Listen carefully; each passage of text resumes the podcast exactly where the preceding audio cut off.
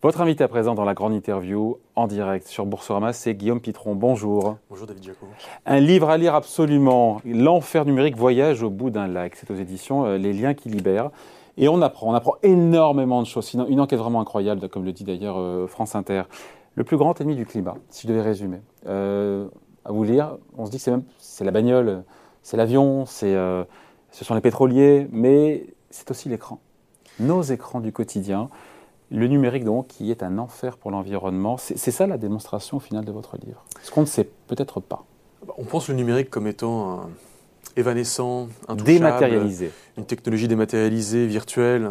Tout ça, c'est des mots magnifiques euh, qui nous donnent à penser qu'on va pouvoir euh, s'enrichir en limitant notre impact sur l'environnement. Et en même temps, le numérique, c'est la technologie qui est probablement aujourd'hui le principal levier de l'anthropocène.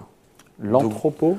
De l'anthropocène, donc de l'impact de l'homme sur l'environnement, de, la façon dont l'homme aujourd'hui, par ses activités, transforme son environnement et transforme le climat.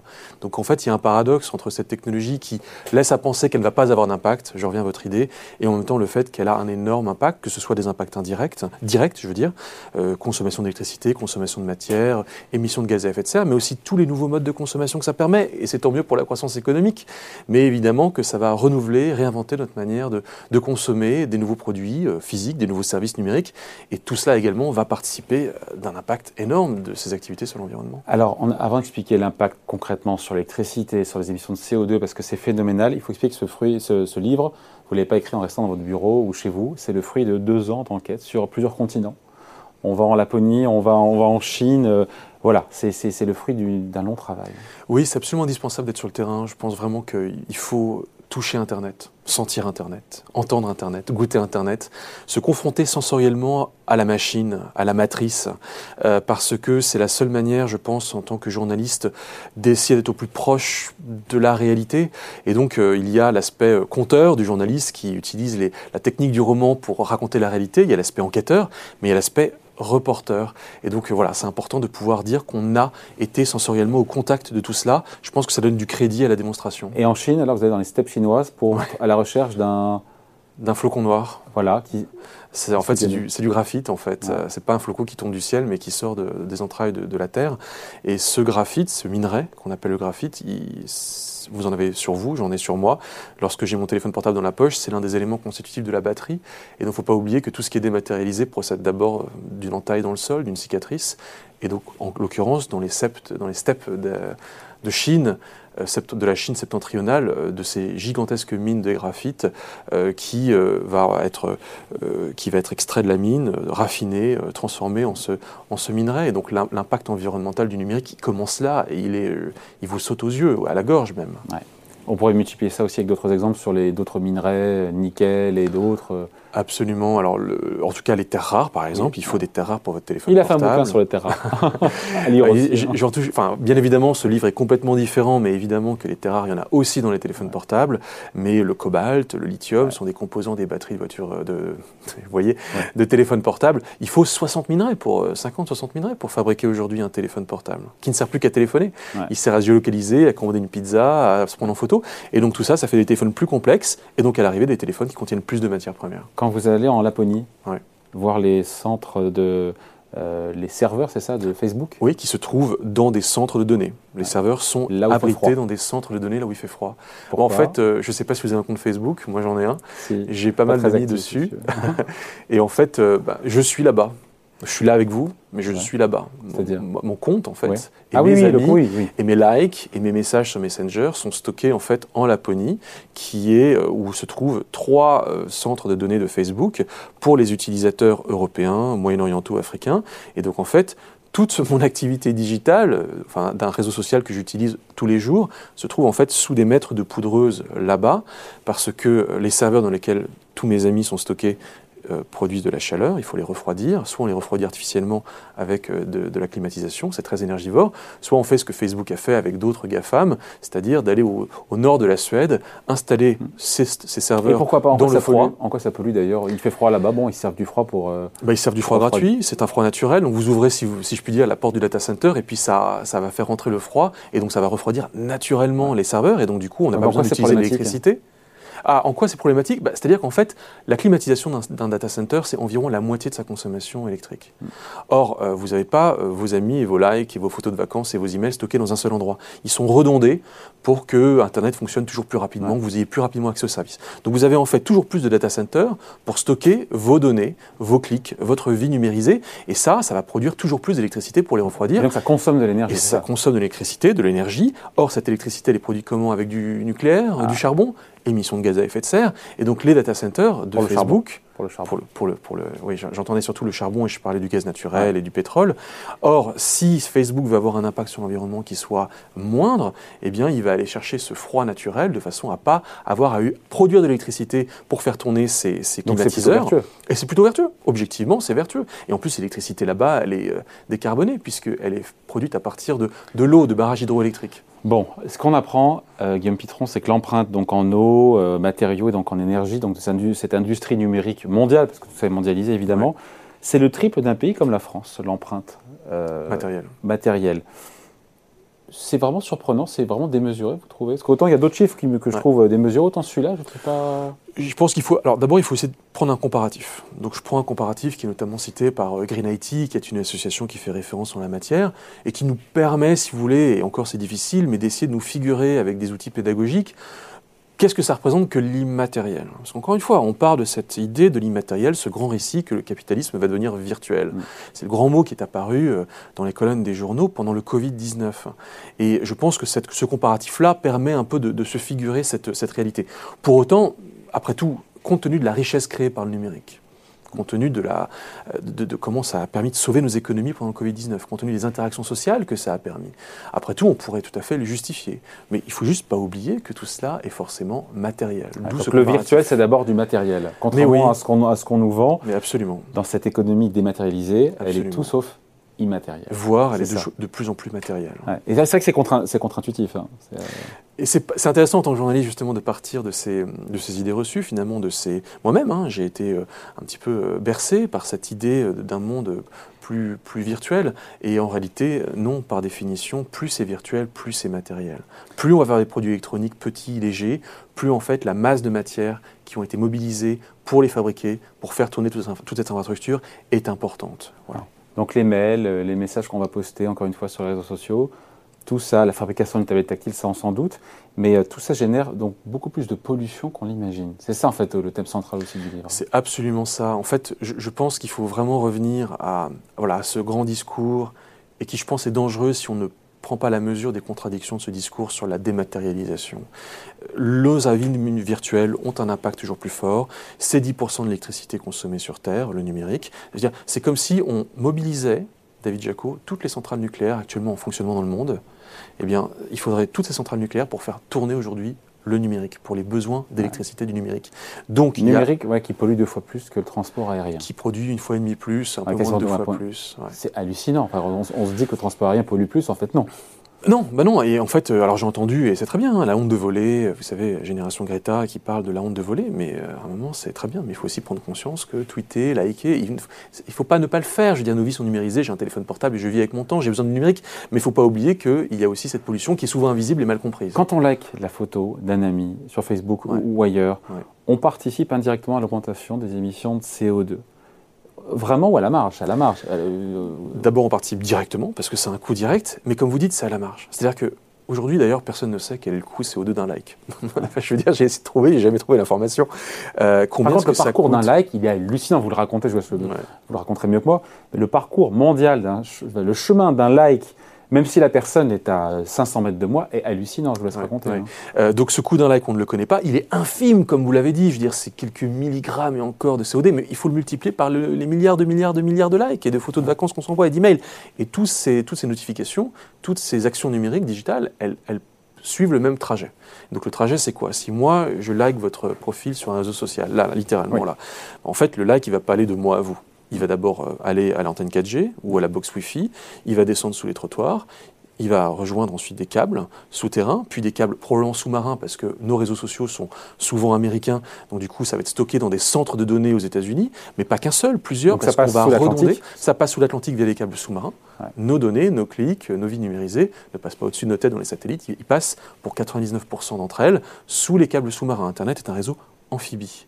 Euh, ça va être stocké dans plusieurs data centers, plusieurs centres de données, Sur le parce que sur le sol américain et même sur d'autres sols. Et après le retour. Et après, retour Way en back. sens inverse, Ouais. et ça va arriver jusqu'à vous. 200 000 km secondes, 300 000 km secondes, donc ça va très vite, donc ça va être instantané. En quoi c'est la pollution numérique, ça? Bah, c'est la pollution Ou de la numérique parce pollution qu'il- tout court, d'ailleurs, de la pollution en termes de CO2, Bien sûr, bah, d'abord il faut fabriquer le téléphone.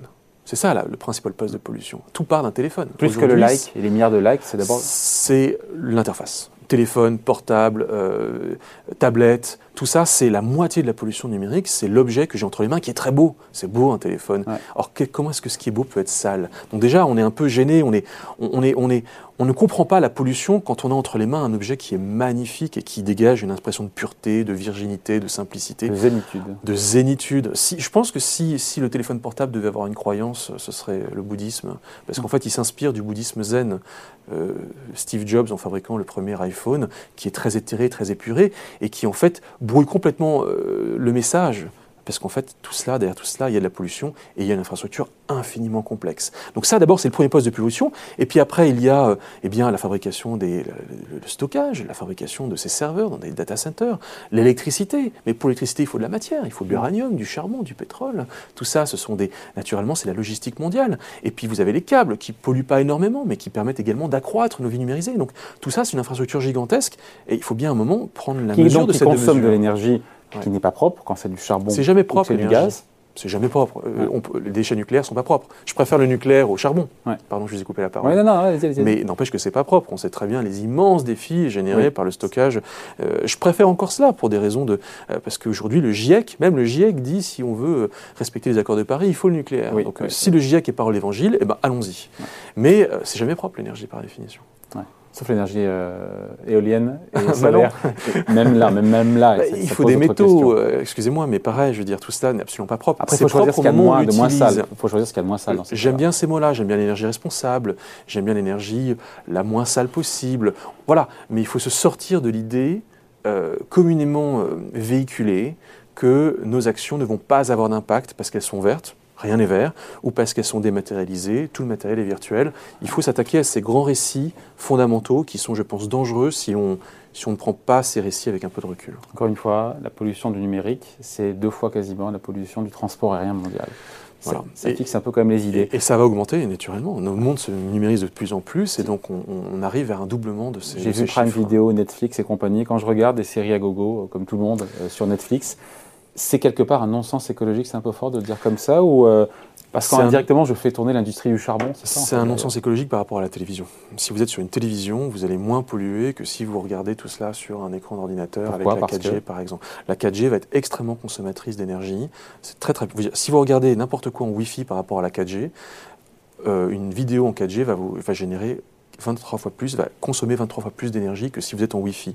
Et d'une façon générale, je ne rentre pas dans les détails, mais regardez sur une télévision, la bonne vieille TNT, entre guillemets, ou le bon vieux poste, pollue beaucoup moins que si vous passez par des réseaux euh, tels, tels Netflix. Et donc, encore une fois, il ne faut pas être moralisateur. Moi aussi, je regarde des séries Netflix. Moi aussi, j'ai besoin des réseaux sociaux.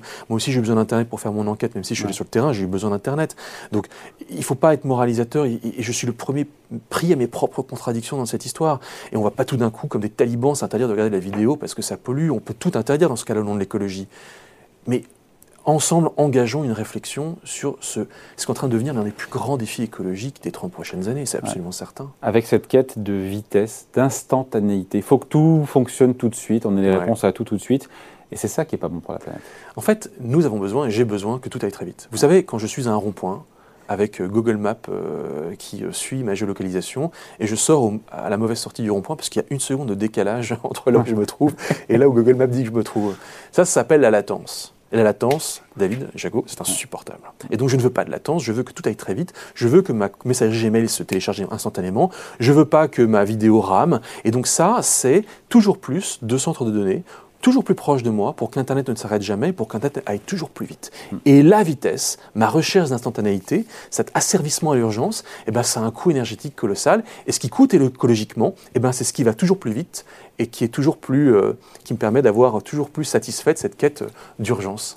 et c'est ça qui pollue. Et ça pollue, absolument. Ça pollue, encore une fois. Et si je pouvais attendre une seconde de plus, deux secondes de plus, trois secondes de plus, ça changerait vraiment le... Ça changerait beaucoup de choses. Vraiment La carte du monde des réseaux Internet, des câbles, des data centers, des réseaux, énergétiques qui font tourner ces data centers serait radicalement différente. Je vous le promets, pour, deux secondes, de plus on n'en prend pas le chemin. Après, les bienfaits de la tech, Guillaume Pitron, vous, ne les niez pas, vous ne les contestez pas. Un thermostat connecté dans une maison, ça permet d'économiser l'énergie.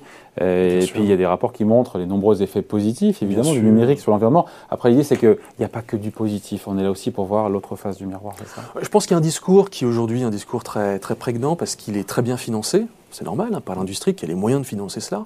Pourquoi personne n'en parle, cette pollution numérique parce que je pense qu'elle est difficilement palpable. Je pense que ce n'est pas une pollution qui touche nos sens. Le, pot d'échappement qui pollue, euh, c'est très concret. À un moment, euh, euh, je suis directement impacté à la seconde près par l'impact de mes modes de consommation. Mais ce numérique qu'on ne voit pas, qui est évanescent, dont la pollution va générer ses effets à des milliers de kilomètres de moi, qui est invisibilisé parce que l'industrie, pour Amazon et Facebook notamment, organise l'invisibilité de ces infrastructures, finalement, ça nous empêche. ça, bah, ça veut dire qu'elle efface ces data centers, on ne les voit pas. Euh, elle Quand vous allez en Laponie, euh, Laponie suédoise, c'est ça? Oui, en Laponie suédoise. Et, pour voir les data centers Facebook on les, bah, on, les, voit, mais ils sont très discrets, ils sont tout à fait bénins, ils sont ennuyeux. En fait, Facebook est devenu ennuyeux là-bas. Quand Facebook s'est installé euh, en Laponie, le jour où le data center de Facebook a été mis en marche, le trafic Internet entre la Suède et le reste du monde a été multiplié par deux en une seconde. Évidemment. Donc c'est colossal. Et paradoxalement, bah, en fait, tout le monde se fiche un peu de Facebook à Léo en Suède, et le data center est tout à fait discret. Et Facebook d'ailleurs agit derrière une une, entreprise, une filiale, qui s'appelle Pinnacle Sweden AB. Personne ne sait que c'est Facebook ou alors de très loin. Mm. Et finalement, on a du mal à palper cela. Et donc, ça répond à votre question. On a du mal à comprendre cette pollution parce que nos sens ne sont pas confrontés à elle.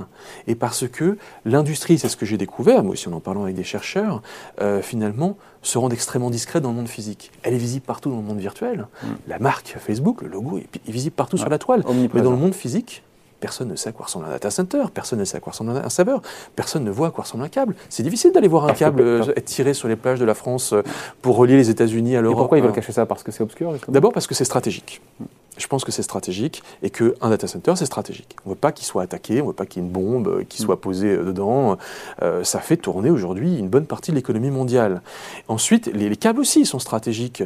Moi, je sais, sur une plage de Vendée, sous quelle serviette de plage se trouve un câble stratégique qui est en train de d'être tiré entre les États-Unis et la Belgique. J'ai pas le droit de le dire. Mm. C'est stratégique. Et puis, il y a également un impact écologique dont on commence à être de plus en plus conscient. L'industrie, euh, les GAFAM, ont conscience que ça commence à impacter leur, euh, leur réputation, la consommation de cette énergie absolument colossale pour faire tourner tous ces data centers, etc. Et donc, l'industrie a intérêt à se rendre le plus discrète possible dans le monde réel. Consommation d'énergie, émission de CO2, c'est ça. C'est le grand sujet. À l'heure des accords de Paris, vous n'avez pas envie qu'un ballon dirigeable de Greenpeace vienne surveiller votre data center en disant il est propre comment votre nuage? How clean is your cloud? C'est marrant, ça fait des parle de cloud, alors que le cloud, enfin, le cloud, on pense à quelque chose dans le ciel effectivement, alors qu'en fait, derrière, il y a, du, il y a du, hard, du, data center, en physique, des serveurs. Je pense que pas, il y a pas mal d'amis encore à qui je dis tu vas mettre tes données dans le cloud, ils font OK.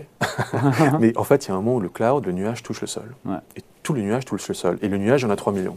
Voilà. Soit le nuage, il fait la taille d'un frigidaire, soit le plus grand nuage du monde, le plus grand data center de la planète. Enfin, il y a data center et cloud, c'est encore, on peut, on peut, différencier, mais le plus grand centre de traitement de données de la planète, de stockage de données, il se trouve en Chine, il fait la taille de 110 terrains de football. Oh. Donc on m'a vendu le cloud, éthéré, euh, évanescent, impalpable. impalpable. Je me retrouve avec 110 terrains de football pour stocker mes données. Des données parfaitement euh, stratégiques, des données bancaires, des données B2B, et aussi des données B2C, et aussi mes vidéos de chat, et aussi, euh, et aussi ma, mes photos de vacances. Voilà, faut bien avoir conscience de ça. digitale met en cause, met en péril la transition énergétique. bien sûr, bien sûr. On peut, on peut poser la question. Mais évidemment, si vous voulez, aujourd'hui, vous avez toute une frange du discours autour du, numérique qui dit ça va sauver la planète. Ouais, la tech c'est la solution. Voilà. Et il faut, l'écouter. Et c'est une partie de la solution. Et la tech fait en partie partie de la solution, évidemment. Et puis de l'autre côté, vous avez euh, d'autres chercheurs qui disent, mais en fait, ça coûte plus que ça ne rapporte. Moi, après deux ans de travail, je vais être honnête avec vous, et Jaco, je ne sais pas. Je le dis d'ailleurs dans le livre. Hein. je cite Mark Acton, un, grand Manitou des centres de données euh, en Angleterre, qui dit objectivement, pour être honnête, personne ne sait si ça coûte plus que ça ne rapporte. C'est le, le coût écologique. Oui, en termes de coût écologique, hein, c'est bien ce que je dis. C'est, voilà. Donc aujourd'hui, personne ne sait. Vous avez d'immenses gains. Évidemment que si euh, je vais tenir une conférence sur Zoom plutôt que de prendre un avion pour aller à New York, ah bah le gain écologique est énorme. Donc évidemment. Et puis d'un autre côté, vous avez des nouveaux usages qui sont permis par cela, des nouveaux services numériques, plus ou moins utiles, plus ou moins futiles. Et donc en fait, il faut tout contrebalancer à permanence. Ce que je pense vraiment, David Jaco, c'est qu'en fait, moi j'ai le sentiment qu'il faudrait avoir une réflexion qu'on n'a pas osé mener euh, jusqu'à aujourd'hui, c'est celle du bon numérique et du mauvais numérique. Du numérique utile et qui justifie son coût. L'hôpital connecté a un coût pour l'environnement, mais l'hôpital connecté, c'est indispensable. Mm. Et pour celui-ci, il n'y a, pas de plafond. Mm. Et puis de celui pour lequel peut-être qu'il y a une vraie réflexion à avoir sur le, rapport entre le coût euh, écologique qu'il génère et puis le gain social. Bah, le problème, c'est que moi, je vais vous dire, vu de ma fenêtre, TikTok, c'est nul. Mais à la sortie des lycées, les étudiants et les jeunes qui sortent d'un confinement d'un an et demi, ils vont vous dire, non mais attendez, moi, ça a sauvé ma vie. Et là, on rentre dans un débat qui est vachement intéressant, qui est politique et social, sur c'est quoi le numérique qui nous est vraiment utile et qui sert vraiment le bien commun mm. versus le numérique futile. Et là, on rentre dans un débat qui est très compliqué, mais c'est là qu'en fait, je pense que les, les, sujets technologiques rejoignent en fait fondamentalement des questions politiques collectives. Ouais. Et là, c'est la question du numérique propre. On peut parler et on peut rêver d'un numérique propre D'abord, le numérique sera jamais propre et rien ne sera jamais propre. Déjà, il faut s'enlever ces mots de la tête parce que je pense que sinon on est embrouillé par, par ces mots très marketing. En revanche, on peut faire un numérique plus responsable, on peut faire un, un numérique plus plus, plus, plus respectueux de la planète. Et j'ai envie d'y croire. J'ai envie d'y croire. Et il y a plein de solutions, et je les évoque dans le livre, qui est aussi une galerie de portraits de gens que j'ai rencontrés quelqu'un de la planète, qui concrètement agissent.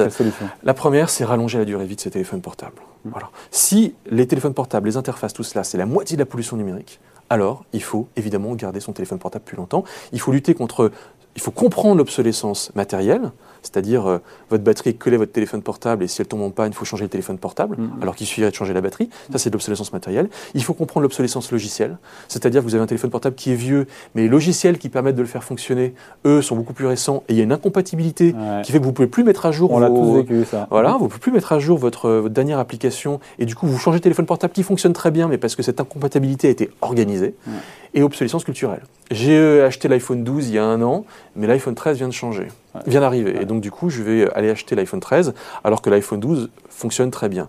Ça, c'est des un triptyque d'obsolescence qui nous force à plus consommer. Comment j'en prends conscience? Et comment j'agis en achetant d'occasion? Moi, j'ai un iPhone 7 acheté d'occasion sur Back Market. Je n'ai pas d'action chez Back Market. Je l'ai cassé quatre fois depuis un an, son écran, euh, un bouton, et je l'ai fait réparer quatre fois. Comment je le conserve le plus longtemps possible? Et ça, c'est un immense poste de pollution qui peut je diminuer ma boîte mail aussi. Ça sert à rien. Ça sert à rien Non, rien. Bah non. Et tout ce qu'on stocke, toutes les photos qu'on stocke, servent à rien et tout et tout. Je vais vous dire pourquoi ça sert à rien. Ça sert à quelque chose. Oh, je pensais bien pouvez, Vous pouvez monétiser en termes d'impact carbone ce mail que vous avez supprimé plutôt que de le garder indéfiniment. Et pareil pour la vidéo et pareil pour la photo. Le sujet David Jaco, c'est qu'on rentre dans l'internet de tout. L'Internet de tout, c'est l'Internet où tout va être connecté. On rentre dans l'Internet des objets déjà, l'IoT, Internet of Things. On va connecter tous les objets. Thierry Breton promet 500 milliards d'objets connectés. On va connecter les animaux, on va connecter les végétaux. On va, vous et moi, être connectés, bourrés de capteurs. Et je sais à ma mort que je ne serai pas seulement un déchet biologique, mais je serai un déchet électronique. Et il y aura pour moi, en tant que défunt, une filière de recyclage et une économie circulaire pour me recycler. Et donc on rentre dans un Internet qui va être un Internet où tout va être connecté. Et donc ma boîte mail, qu'il faut que je nettoie, c'est comme si je vide l'océan Pacifique à la petite cuillère. Je ne dis pas que ce n'est pas important, mais vu le tsunami de données qui s'annonce avec l'Internet de tout, mm. vu le fait qu'en 2040, on produira 45 fois plus de données qu'aujourd'hui, et qu'aujourd'hui, chaque jour, on en produit plus que tout ce que l'humanité a géré, créé comme données depuis le début de l'informatique jusqu'à 2003, la boîte mail le côté consommation personnelle, il est important pour prendre conscience de quelque chose, pour l'aspect éducatif, mais la question de la production de données dans l'économie de la donnée, qui est le nouvel or noir, c'est absolument colossal. Et c'est là que la, réponse, elle, elle, intervient à un niveau collectif, elle intervient à un niveau politique. Sauf que c'est le débat de la question du monde que nous voulons. Bah non, bien évidemment. Parce que la technologie, la sainte technologie va nous sauver. Encore une fois, je, je, suis pour la technologie. Quand on cette jeunesse qui d'ailleurs est très consciente des enjeux écologiques et qui passe son temps le nez collé, je pense à mes propres enfants, coller le nez à son écran, il y a quand même une. Euh, il y a une contradiction. Une contradiction. Hein. Je ne veux pas avoir l'air d'être moralisateur. Il hein. faut pas, enfin, faut vraiment ne pas être moralisateur. Et encore une fois, il faut ramener ça à nos propres contradictions, mes propres contradictions. Je passe mon temps à tweeter en ce moment, et je vais tweeter notre réunion. Vous voyez ce que je, votre, notre interview. Donc, je suis le premier consommateur de ces outils. Mais la génération Greta est une génération qui effectivement veut s'attaquer à des postes de pollution connus, euh, la consommation de viande, trop de plastique, l'avion, et qui en même temps est aux avant-postes d'un nouveau chapitre de la pollution humaine. Et il faut bien que cette génération soit consciente de ces contradictions-là aussi. Vous comprenez mieux pourquoi je vous dis depuis le début qu'il faut lire absolument, il faut le lire. L'enfer numérique, voyage au bout d'un lac, c'est signé Guillaume Pitron, c'est aux éditions Les liens qui libèrent. À lire absolument. Merci beaucoup. Merci à vous. À bientôt. Merci.